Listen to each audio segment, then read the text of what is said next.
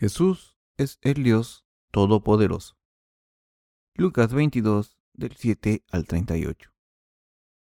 Llegó el día de los panes sin levadura, en el cual era necesario sacrificar el cordero de la Pascua, y Jesús envió a Pedro y a Juan, diciendo, Id, preparadnos la Pascua para que la comamos. Ellos le dijeron, ¿Dónde quieres que la preparemos? Él les dijo, He aquí, al entrar en la ciudad, os saldrá al encuentro un hombre que lleva un cántaro de agua. Seguidle hasta la casa donde entrare, y decid al padre de familia de esa casa. El maestro te dice, ¿Dónde está el aposento donde he de comer la Pascua con mis discípulos? Entonces él os mostrará un gran aposento alto, ya dispuesto. Preparad allí. Fueron, pues, y hallaron como les había dicho, y prepararon la Pascua. Cuando era la hora, se sentó a la mesa y con él los apóstoles, y les dijo, ¿Cuánto he deseado comer con vosotros esta Pascua antes que padezca? Porque os digo que no la comeré más hasta que se cumpla en el reino de Dios. Y habiendo tomado la copa, dio gracias, y dijo, Tomad esto y repartidlo entre vosotros, porque os digo que no beberé más del fruto de la vid hasta que el reino de Dios venga y tomó el pan, y dio gracias, y lo partió, y les dio diciendo, Esto es mi cuerpo, que por vosotros es dado. Haced esto en memoria de mí. De igual manera, después que hubo cenado, tomó la copa diciendo, Esta copa es el nuevo pacto en mi sangre, que por vosotros se derrama. Mas he aquí la mano del que me entrega está conmigo a la mesa. A la verdad, el Hijo del Hombre va según lo que está determinado pero hay de aquel hombre por quien es entregado. Entonces ellos comenzaron a discutir entre sí quién de ellos sería el que había de hacer esto. Hubo también entre ellos una disputa sobre quién de ellos sería el mayor. Pero él les dijo, los reyes de las naciones se enseñorearán de ellas, y los que sobre ellas tienen autoridad son llamados bienhechores. Mas no así vosotros, sino sea el mayor entre vosotros como el más joven, y el que dirige como el que sirve. Porque, ¿cuál es mayor, el que se sienta a la mesa o el que sirve? ¿No es el que se sienta a la mesa? Mas yo estoy entre vosotros como el que sirve, pero vosotros sois los que habéis permanecido conmigo en mis pruebas. Yo, pues, os asigno un reino, como mi Padre me lo asignó, a mí, para que comáis y bebáis a mi mesa en mi reino, y os sentéis en tronos juzgando a las doce tribus de Israel. Dijo también el Señor, Simón, Simón, he aquí Satanás os ha pedido para zarandearos como a trigo, pero yo he rogado por ti, que tu fe no falte. Y tú, una vez vuelto, confirmo a tus hermanos. Él le dijo, Señor, dispuesto estoy a ir contigo no solo a la cárcel, sino también a la muerte. Y él le dijo, Pedro, te digo que el gallo no cantará hoy antes que tú niegues tres veces que me conoces. Y a ellos dijo, Cuando os envié sin bolsa, sin alforja y sin calzado, ¿os faltó algo? Ellos dijeron, Nada. Y les dijo, Pues ahora el que tiene bolsa, tómela, y también la alforja, y el que no tiene espada, venda su capa y compre una, porque os digo que es necesario que se cumpla todavía en mí aquello que está escrito y fue contado con los inicuos, porque lo que está escrito de mí tiene cumplimiento. Entonces ellos dijeron, Señor, aquí hay dos espadas. Y él les dijo, basta. ¿Qué tipo de Dios es Jesús? Todos debemos orar siempre a Dios, porque somos seres que pueden vivir correctamente en este mundo solo con la ayuda de Dios. Sé que Dios nos ayudará cuando oremos los unos por los otros y compartamos cosas difíciles. Esto se debe a que Dios es nuestro Padre, Dios, y a que siempre escucha nuestras peticiones. Todos debemos orar con la fe que cree que el Señor definitivamente contesta nuestras oraciones. Debemos vivir en este mundo con esta fe. ¿Ustedes oran con fervor? La oración es una manera de buscar la ayuda de Dios para resolver nuestros problemas. Sin embargo, la gente que no tiene fe no puede ir ante Dios con fe y buscar ayuda para los problemas difíciles que tiene. Primero, debemos tener fe para orar al Señor, pero si piensan que su fe es débil, primero deben buscar ayuda de otros santos en la iglesia. pueden orar mejor si lo hacen con la gente que tiene fe. Aunque un santo tenga fe del tamaño de la semilla de mostaza, Dios escucha las oraciones y ayuda a los santos cuando unen sus corazones, como ya he dicho, y buscan la resolución del problema orando a Dios. Por tanto, ¿por qué se preocupan cuando pueden dar testimonio del poder de Dios si oran así? Cuando leemos el libro de Job, podemos ver que incluso Satanás pide permiso al Señor. ¿Puedo molestar a Job? ¿Va a venerar a Dios por cualquier razón? ¿Puedo quitarle sus riquezas? No, podemos decir que esto sea una oración de Satanás, pero pienso que es un tipo de oración, ya que buscó a Dios. Cuando leemos la palabra aquí, el Señor le dijo a Pedro, Satanás quiere cegarte como el trigo. Esto significa que el diablo le pidió a Dios, ¿puedo tentar a Simón y ver si cree en Dios o no? En general, Dios deja que el diablo haga estas cosas, aunque Satanás ore así. Dios permite estas cosas. Dice, adelante, haz lo que quieras. ¿Qué pasaría si Satanás tentase al diablo así? Que la gente caería en la tentación de la misma manera en que si agitas un árbol, su fruto cae a tierra. Por eso, los discípulos del Señor oraron, orad a Dios para no caer en la tentación. Debemos orar siempre a Dios cuando estemos ante una situación difícil. Debemos orar individualmente primero y después orar con los que están por delante de nosotros en la fe. Debemos orar en las reuniones en cada grupo. Experimentaremos al Dios vivo a través de nuestra fe. Curar a los enfermos no es la única manera de manifestar el poder de Dios. Orar a Dios y buscar su ayuda en nuestras vidas diarias y resolver nuestros problemas a través de la ayuda de Dios es experimentar el verdadero poder de Dios y recibir respuesta a nuestras oraciones. Pero la gente que está muy ocupada no puede orar bien. Aún así, debemos orar individualmente, juntos, y orar por los hermanos y hermanas que están pasando por dificultades, orar por los obreros de Dios, por la predicación del Evangelio y buscar la ayuda de Dios en todas las cosas. Podemos titular la palabra que hemos leído juntos. Jesús lo sabe todo, porque es Dios, no un ser humano podemos compartir lecciones del pasaje de las Escrituras de hoy con relación a este título para aprender acerca de la naturaleza divina y el poder de Jesús. Antes de que Jesús muriese en la cruz, la Pascua judía estaba cerca. En aquel entonces, Jesús les dijo a sus discípulos que preparasen la Pascua para comerla con él. Sin embargo, como el Señor era el Dios Todopoderoso y lo sabía todo, dijo, He aquí, al entrar en la ciudad, os saldrá al encuentro un hombre que lleva un cántaro de agua. Seguidle hasta la casa donde entrare, y decid al padre de familia de esa casa. El maestro te dice, ¿dónde está el aposento donde he de comer la Pascua con mis discípulos? Entonces él os mostrará un gran aposento alto, ya dispuesto, preparad allí. El Señor quiso tener comunión con sus discípulos en la Pascua, que conmemoraba el éxodo de los israelitas de Egipto y la liberación de la esclavitud. Quiso comer pan, beber vino, cenar con ellos y compartir la última palabra. Esta palabra quiere decir que el Señor sabía todo lo que iba a ocurrir en el futuro. No había nada que no supiera. Por eso, el Señor pudo decir, antes de que Jesús muriese en la cruz, la Pascua judía estaba cerca. En aquel entonces, Jesús les dijo a sus discípulos que preparasen la Pascua para comerla con él. Sin embargo, como el Señor era el Dios Todopoderoso y lo sabía todo, dijo, He aquí, al entrar en la ciudad, os saldrá al encuentro un hombre que lleva un cántaro de agua. Seguidle hasta la casa donde entrare. Las escrituras dicen que Jesús quiere usarnos. Cuando miramos el Evangelio de Lucas 19, el Señor dijo, Id a la aldea de enfrente, y al entrar en ella hallaréis un pollino atado en el cual ningún hombre ha montado jamás. Desatadlo y traedlo. Y si alguien os preguntare, ¿por qué lo desatáis? Le responderéis así, porque el Señor lo necesita. El Señor dijo todas estas cosas porque lo sabía todo, incluso el futuro. Cuando leemos los cuatro evangelios, podemos confirmar el hecho de que no había nada que el Señor no supiese, aunque hubiese venido a este mundo encarnado en un hombre. ¿Acaso no les dijo el Señor de antemano que le dijesen al dueño que el Señor Necesitaba el pollino porque sabía que el dueño les preguntaría cuando lo desatasen y se lo llevasen?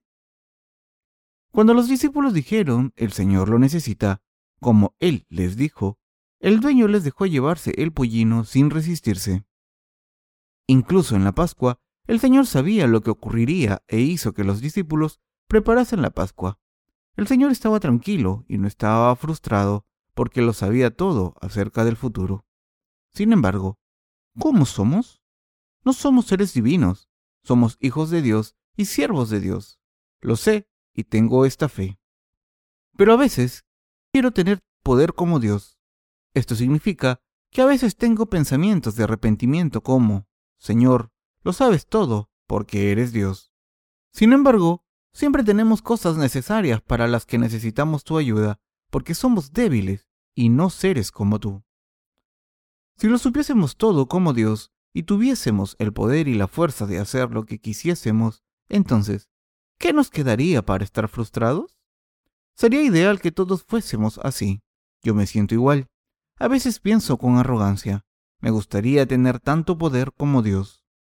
Jesús vino a este mundo a salvarnos. Fue bautizado, fue crucificado, fue escupido, azotado y murió en la cruz. Le humillaron por nuestra salvación. Sin embargo, es Dios y lo sabe todo, y lo hizo todo según su sabiduría inmensa. El Señor les dijo a los discípulos que preparasen la Pascua, y dijo, Os encontraréis a cierta persona cuando vayáis a esa aldea. Seguidle y preparad la Pascua en el aposento alto. Y cuando los discípulos de Jesús fueron a la aldea, como el Señor les había pedido, había un hombre que llevaba una jarra de agua. Seguramente, ese señor se quedó sorprendido cuando los discípulos le siguieron. En realidad, seguramente los discípulos no tenían apariencias muy atractivas. El hombre se quedó sorprendido porque seguramente los discípulos llevaban ropas que parecían mantas y no ropas finas. Seguramente el hombre salió corriendo porque le estaban siguiendo. Sin embargo, los discípulos de Jesús no se preocuparon de estas cosas y le siguieron y le dieron el mensaje al Señor. Por tanto, pudieron preparar la Pascua correctamente. En realidad, el Señor no preparó la mesa de la Pascua para cumplir la Pascua, la fiesta nacional de Israel. El Señor tuvo la última cena con los discípulos. El Señor se sentó con los discípulos en esa casa, cenó y habló con ellos. Les dijo, cuánto he deseado comer con vosotros esta Pascua antes que padezca, porque os digo que no la comeré más hasta que se cumpla en el reino de Dios. Entonces tomó el cáliz y dio gracias y dijo, esta copa es el nuevo pacto en mi sangre, que por vosotros se derrama, porque os digo que no beberé más del fruto de la vid hasta que el reino de Dios venga. Y tomó el pan, lo partió y lo dio a sus discípulos diciendo, Esto es mi cuerpo, que por vosotros es dado, haced esto en memoria de mí. De la misma manera tomó el cáliz después de la cena, y dijo, Esta copa es el nuevo pacto en mi sangre, que por vosotros se derrama, mas he aquí, la mano del que me entrega está conmigo en la mesa. ¿Qué significa la palabra del Señor? Significa que incluso mientras tomaba la comunión, el Señor sabía que Judas le traicionaría en breve. Cuando pienso en esto, parece que el Señor se sintió incómodo porque lo sabía todo. El Señor sabía lo que Judas haría en el futuro, así que seguramente pensó, Judas me va a vender, aunque me sirva, y me llame rabí, maestro. El Señor dijo, A la verdad, el Hijo del Hombre va, según lo que está determinado. Como nos dice la palabra, el Señor sabía que tenía que ser crucificado en la cruz porque había recibido el bautismo, porque había tomado todos los pecados del mundo sobre sí mismo. El Señor quiso decir, debe ocurrir de esta manera porque es la voluntad de Dios Padre, e iré según esta palabra escrita. Pero maldito el que me venda. En realidad no tenemos nada más que hacer que creer en la palabra, porque nuestro Señor lo cumplió todo según la palabra de Dios. Esto significa que debemos creer en la palabra exactamente como está escrito, en vez de intentar cambiar la palabra. ¿Hay alguien en este mundo que tenga este poder? ¿Hay alguien que lo sepa todo acerca de su destino? No, es cierto. No hay nadie que lo sepa todo como Jesús. Nunca ha habido nadie así, y nunca lo habrá. Solo podemos ser sabios al creer en Jesús con este poder. No hay nada en el futuro que hacer que creer en Él. ¿cómo podemos compararnos con Jesús? Seamos lo inteligentes que seamos. ¿Cómo podemos engañar a Jesús? No podemos. Por tanto, no deben ni siquiera competir con Jesús o intentar entender sus pensamientos de cualquier manera.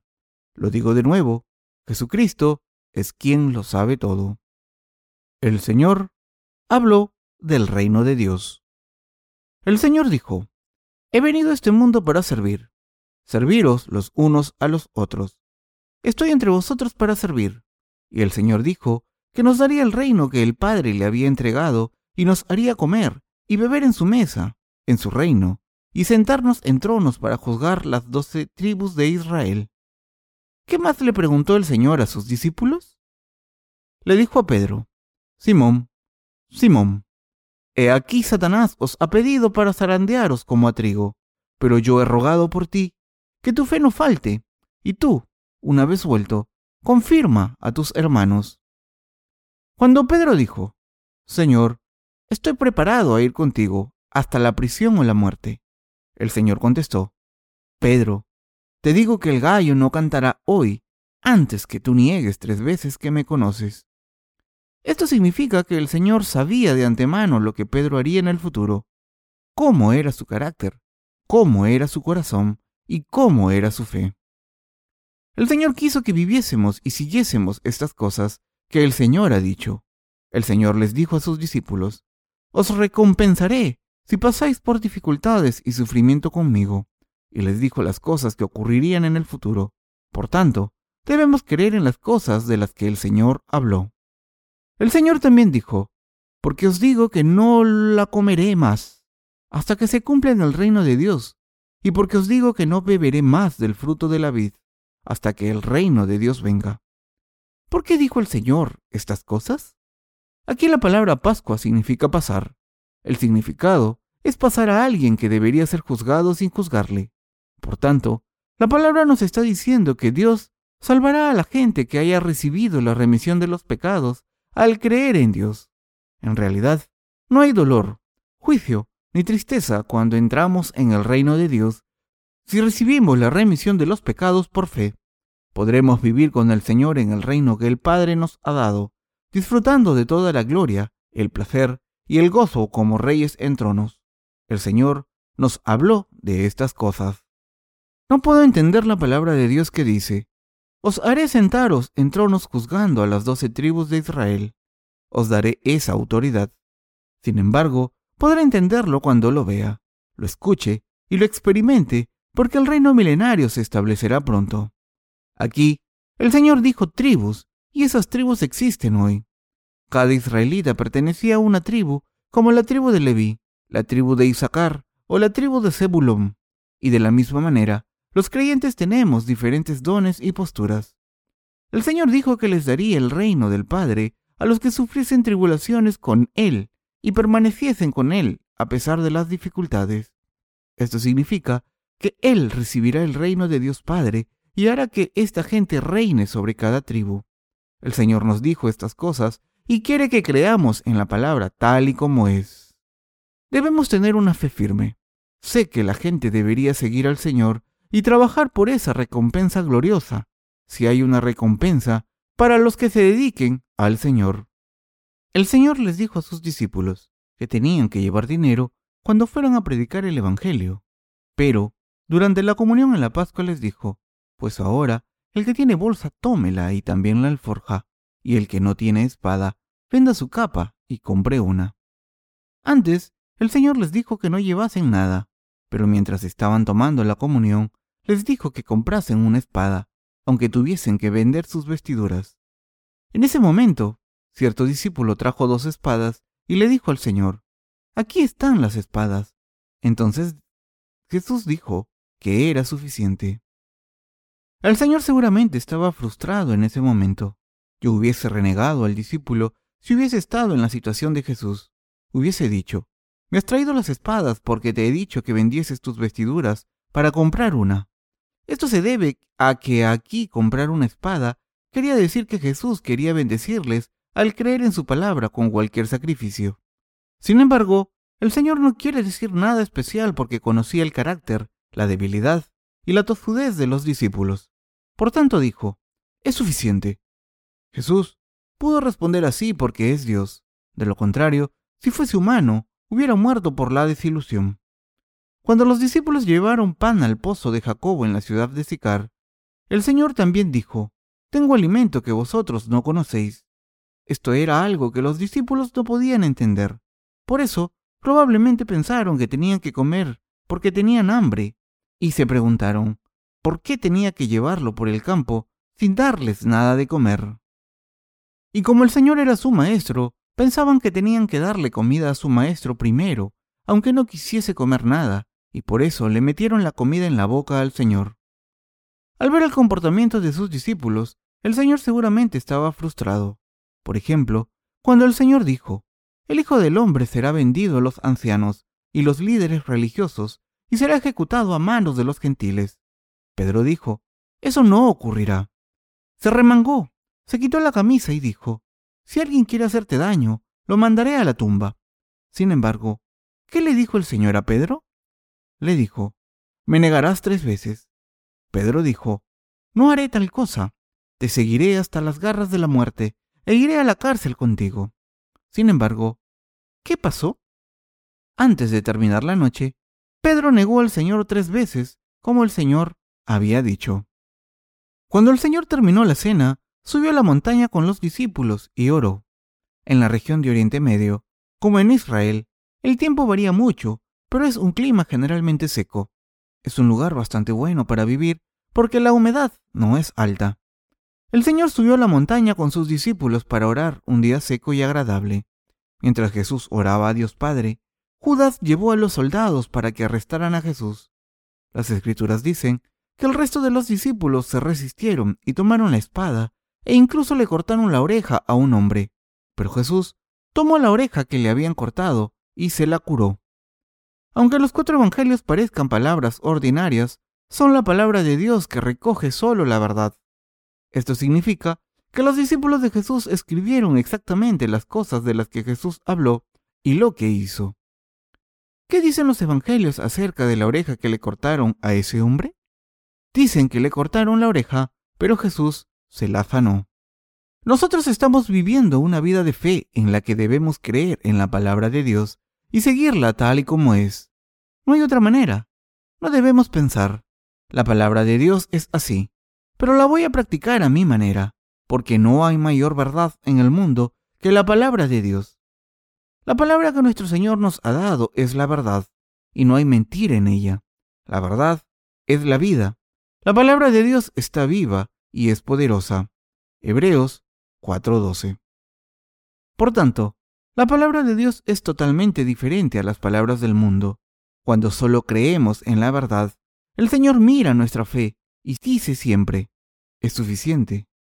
Cuando uno de sus discípulos dijo, he traído dos espadas, el Señor contestó, es suficiente. Cuando creemos en las escrituras de corazón, el Señor mira nuestra fe y dice, es suficiente. Por tanto, debemos creer en toda la verdad. No hay nada más. Esto significa que no debemos ser maliciosos en nuestra vida espiritual. Mientras Jesús estaba en este mundo, solía ir a las casas de los leprosos. Solía ir a la casa de Simón, que había sido un leproso, y cenar allí. También iba a casa de Lázaro a menudo. Lázaro de Betania tenía dos hermanas. Una de ellas se llamaba María y la otra Marta. Y cuando el Señor iba a esa casa, Marta siempre iba a la cocina y preparaba la comida mientras que María se quedaba junto al Señor y escuchaba la palabra. Por tanto, Marta naturalmente se quejaba de su hermana. Jesús lo vio y le dijo a Marta, Marta, Marta, afanada y turbada estás con muchas cosas, pero solo una cosa es necesaria. Y María ha escogido la buena parte, la cual no le será quitada. Lucas 10 del 41 al 42. Estaba diciendo, es más valioso escuchar mi palabra que preparar comida. Esto significa que el Señor está más contento cuando escuchamos la palabra de Dios y creemos en esa palabra. Esto significa que el Señor no está contento si hacemos muchas cosas ante el Señor sin creer en la palabra. Lo más importante es creer en la palabra de Dios porque hay vida, bendiciones, felicidad, vida eterna, riqueza y gloria en la palabra. Por tanto, la palabra y todas sus bendiciones se hacen nuestras cuando creemos en la palabra de Dios. Debemos creer claramente que nuestro Señor Jesús es Dios, no un ser humano. Esta fe es muy importante. ¿Tienen poder para sanar una oreja cortada? No. ¿Saben todo lo que ocurrirá en el futuro? No. Sin embargo, Jesús lo sabía todo. Es el Dios omnipotente y omnisciente. Incluso mientras Jesús estaba celebrando la última cena con sus discípulos, sabía que sería llevado ante las autoridades. Sabía lo que pasaría después de que le atrapasen. Por tanto, el Señor dijo durante la última cena, Este pan es mi cuerpo, es mi cuerpo para vosotros. Esto significa que Jesús tomó todos nuestros pecados sobre sí mismo al recibir el bautismo sobre su cuerpo. También dijo, Este cáliz es mi sangre derramada por vosotros. Esto significa que derramaría su sangre para pagar todos nuestros pecados con los que había cargado a través de su bautismo. ¿Qué dijo por nosotros el Señor? La obra del Señor tomó nuestros pecados, recibió el juicio de los pecados en nuestro lugar y nos salvó del juicio. Nuestro Señor tomó el pan y dijo, Tomad este pan, es mi cuerpo. Con esta palabra quiso decir, He tomado todos vuestros pecados sobre mi cuerpo, he entregado mi cuerpo por vosotros para borrar todos vuestros pecados. Y el Señor tomó la copa de vino y dijo, Este cáliz es la nueva alianza de mi sangre, que será derramada por vosotros. Debemos tener la fe que confiese, Jesús es Dios, no es humano. Debemos ser personas que tengan esta fe. Debemos ser personas que creen en la palabra de Dios. Esta palabra no se puede interpretar de ninguna otra manera. Esto es lo que significa cuando miramos el texto original escrito en griego. Por tanto, debemos creer en la palabra de Dios y que Jesús es Dios, que es el Hijo de Dios y que es nuestro Señor Dios. Crean que este Dios tomó nuestros pecados y nos ha salvado de la destrucción, y crean que nos hemos convertido en hijos de Dios a través de la fe. Podemos recibir la gracia de Dios si creemos en la palabra de Dios correctamente y buscamos su ayuda en este mundo. Debemos convertirnos en personas que creen así y que progresan continuamente y gradualmente aunque no puedan dar un gran salto. Quiero que se conviertan en santos que experimentan la gracia del Señor así. Amén.